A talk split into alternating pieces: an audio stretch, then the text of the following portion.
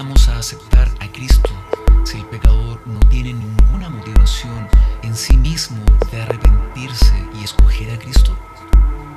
¿Cómo es que algunos se convierten y otros no? Esta pregunta se resuelve cuando consideramos el orden de eventos en el nuevo nacimiento. Existen dos puntos de vista respecto a lo que pasa en el nuevo nacimiento. Un punto de vista dice que el pecador hace una decisión para creer en Cristo. Esto resulta en nacer de nuevo.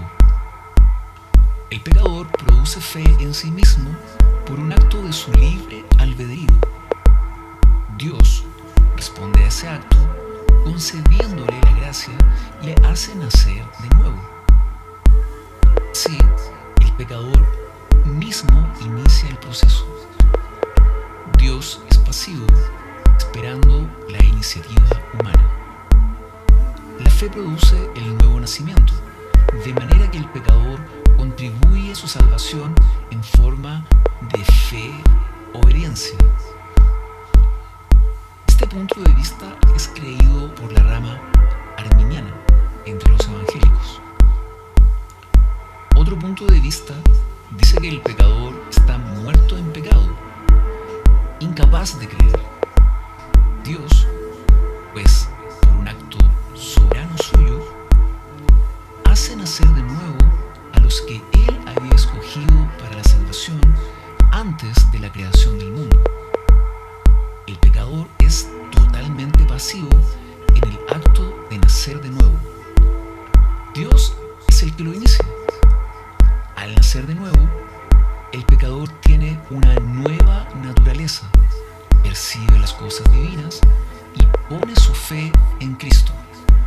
Así, el nacer de nuevo produce la fe, no viceversa. La fe y la obediencia son resultados del nuevo nacimiento y no causas de ello. El pecador no contribuye en nada a su salvación este punto de vista es creído por la rama reformada entre los evangélicos. ¿Cuál de estas dos posiciones es bíblica? Al examinar los textos bíblicos relativos al nacer de nuevo, podemos comparar cuál es causa y cuál es efecto. ¿Es nuestra obediencia la causa de nacer de nuevo? ¿O el nacer de nuevo la causa de nuestra obediencia? En Juan capítulo 3, versículo 3, dice como causa nacer de nuevo, como efecto ver el reino de Dios. En Jeremías capítulo 24, versículo 7, como causa Dios dará corazón y el efecto En Ezequiel capítulo 16, versículos 62 y 63, con causa Dios confirmará su pacto como efecto perdonará los pecados.